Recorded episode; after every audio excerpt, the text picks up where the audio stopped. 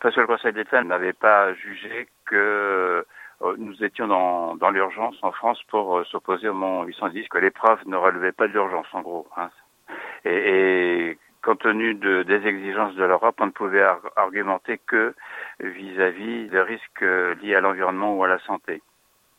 Or, ce que l'État français, ce que nous avons fait valoir depuis très longtemps, c'est que les protocoles d'évaluation des OGM, notamment en matière de toxicologie, étaient très nettement insuffisants, notamment en termes de puissance statistique. Et ça a été reconnu scientifiquement, notamment par deux instances en France scientifiques, dont le Conseil scientifique du Haut Conseil des biotechnologies, de même que l'ANSES.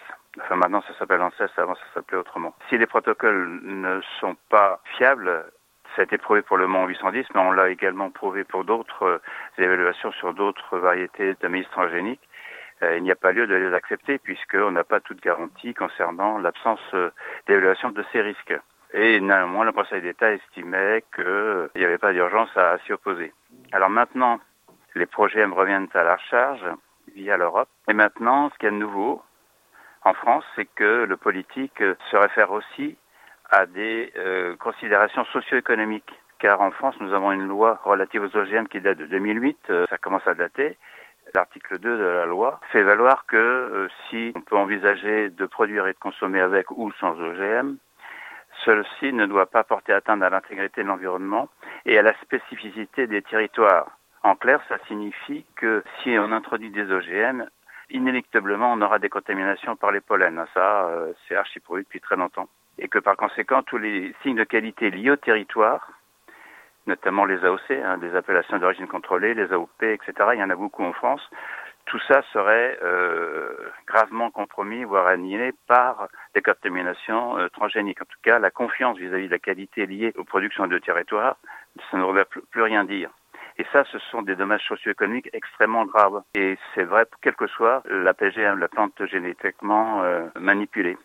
Et donc, le ministre de l'Agriculture, M. Le Foll, récemment, euh, s'est rangé aussi à cet argumentaire. Lorsqu'il dit qu'il faut revoir les protocoles d'évaluation des OGM, cela renvoie à ce que l'on demande depuis très longtemps. Est-ce que le Conseil des ministres européens de l'environnement, en 2008 également, avait demandé à l'unanimité de revoir les protocoles d'évaluation, ce qui n'est toujours pas à l'heure du jour au niveau de la Commission européenne, et en plus d'intégrer des considérations socio-économiques. Alors maintenant, l'État français veut aussi intégrer dans l'évaluation les critères d'acceptation ou de non-acceptation ces critères socio-économiques. Ce que je vous dis là, ça va concerner un proche avenir dans le débat euh, anti-OGM, disons. Donc ça veut dire que maintenant, pour l'arrêté euh, actuel, il a argumenté plus en fonction de considérations socio-économiques comme les AOP, etc., plutôt que sur la question de la toxicité? Non, non, il n'a pas pu le faire, mais après euh, l'arrêté, qui est qu'une mesure d'urgence pour éviter qu'il y ait des semis, parce qu'on entre dans la période des semis, donc il fallait prendre un arrêté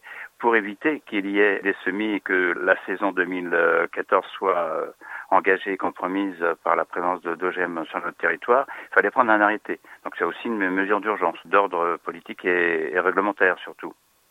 Donc ça permet d'attendre et de voir venir, mais pour l'avenir, si vraiment on veut éviter cette euh, guérilla du cas par cas, il faut euh, s'en remettre à des considérations beaucoup plus générales et qui correspondent à de vrais enjeux.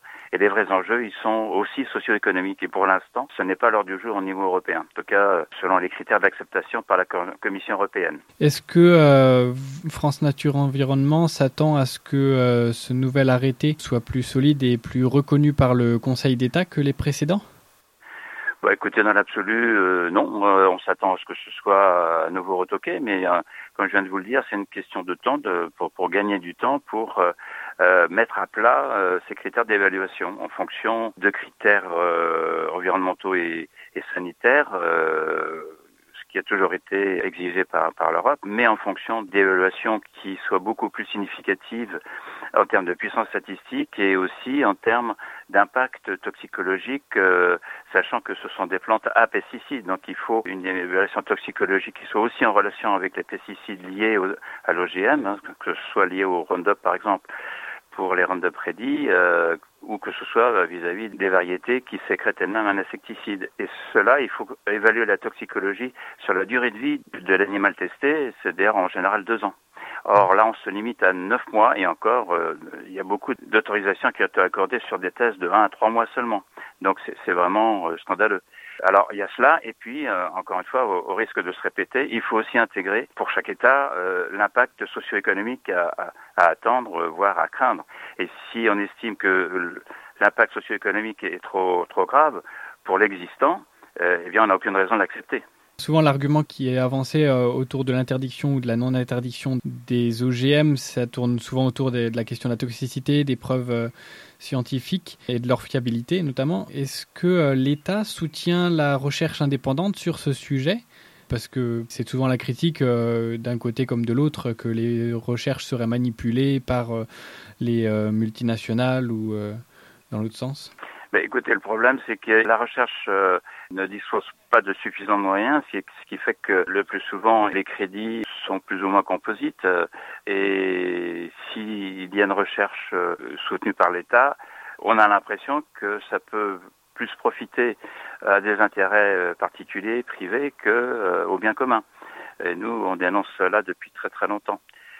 Et pour couper court des procès d'intention, il faut vraiment envisager les, les vrais enjeux et encore une fois, ils sont avant tout socio-économiques parce que c'est euh, notre indépendance alimentaire qui est en jeu. Au final, la mainmise par des brevets sur des filières euh, dont dépend l'alimentation mondiale, le riz, etc., euh, c'est gravissime parce qu'on ne peut pas s'en remettre pieds et poings liés à des intérêts privés qui auraient un monopole sur les chaînes alimentaires.